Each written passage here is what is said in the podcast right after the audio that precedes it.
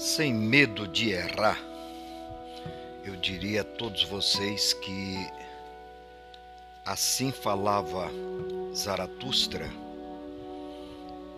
é o livro mais conhecido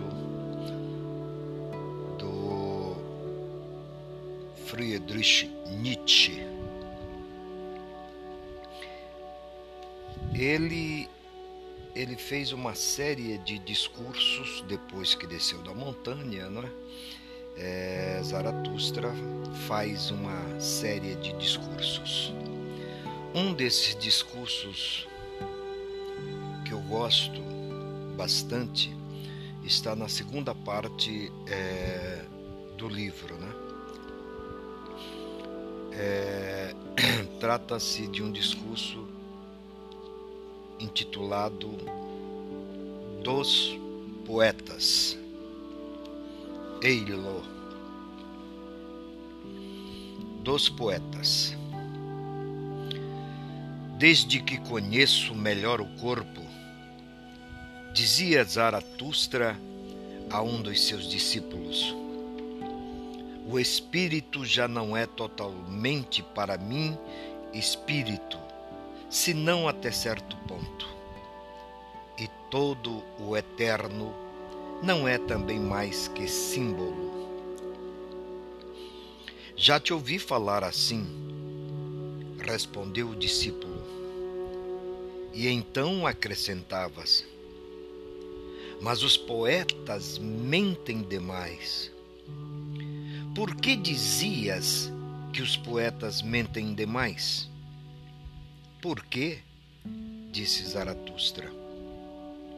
Perguntas por quê? Eu não pertenço àqueles aos quais se pode interrogar. Qual o seu porquê? Será de ontem, por acaso, a minha experiência?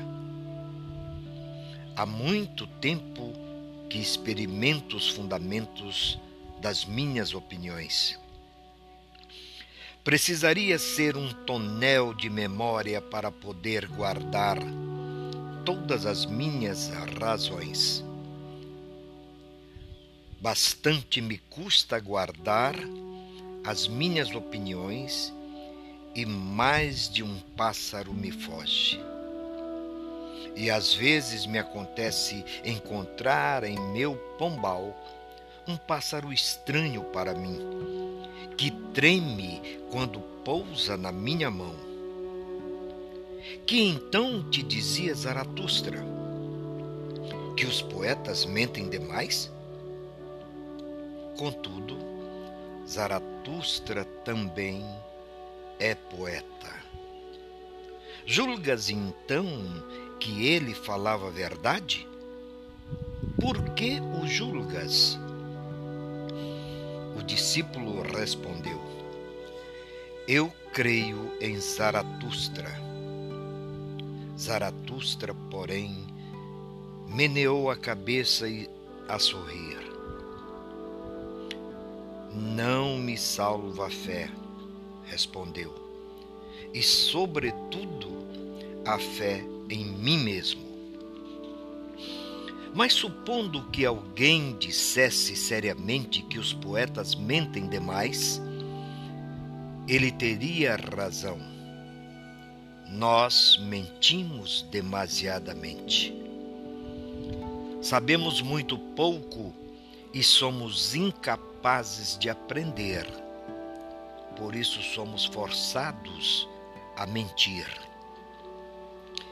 E quem dentre nós, poetas, não falsificou o seu vinho? Muitas misturas envenenadas se têm feito em nossas tabernas. Tem-se realizado nelas o indescritível. É por sabermos pouco que nos tocam ao coração os pobres em espírito, especialmente quando são mulheres jovens. e somos curiosos do que as velhas contam entre si à noite. É o que nós mesmos chamamos o eterno feminino. E como se existisse um caminho secreto que conduzisse ao saber, um caminho que me subtraísse aos que aprendem alguma coisa, assim cremos no povo e na sua sabedoria.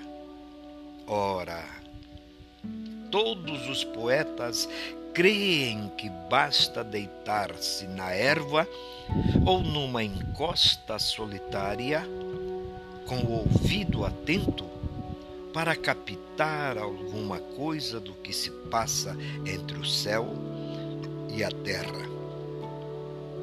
E quando lhes sobrevêm internas emoções, os poetas supõem sempre que a própria natureza está apaixonada por eles e que ela dele se aproxima para murmurar coisas secretas e palavras carinhosas.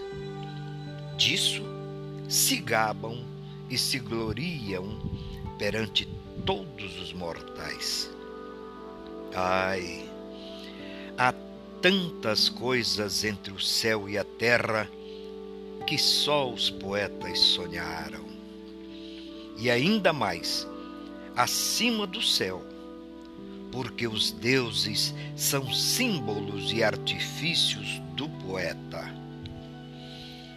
A verdade é que sempre nos sentimos atraídos para o alto, para o reino das nuvens, e lá colocamos os nossos manequins de cores abigarradas, que chamamos de deuses e de super-homens.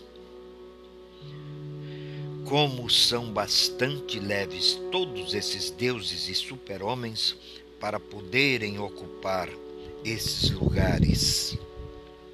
Ah, como estou cansado de toda essa deficiência que se empenha em ser importante a qualquer preço. Ah, como estou cansado dos poetas. Quando Zaratustra falou assim, o discípulo indignou-se contra ele e nada disse. Zaratustra permaneceu também calado, e seu olhar parecia volver-se para o íntimo, como se percebesse longínquas perspectivas. Afinal, suspirou e tomou alento. Eu sou de hoje e de outrora, disse. Mas em mim há qualquer coisa que é de amanhã e de depois de amanhã e de mais distante. Estou cansado dos poetas, tanto antigos como modernos. Para mim, são todos superficiais. Todos são mares sem profundidade. Não pensaram profundamente.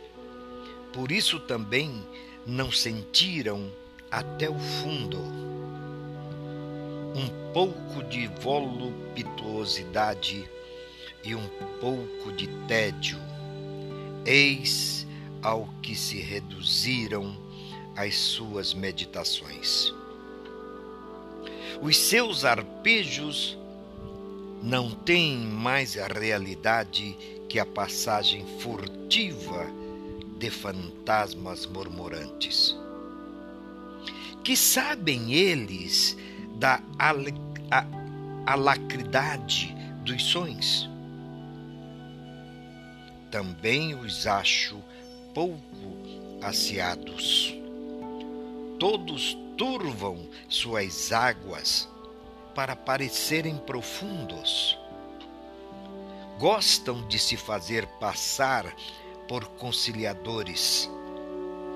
Mas para mim, são sempre pessoas de meios termos, decomposições e sórdidos realizadores de compromissos.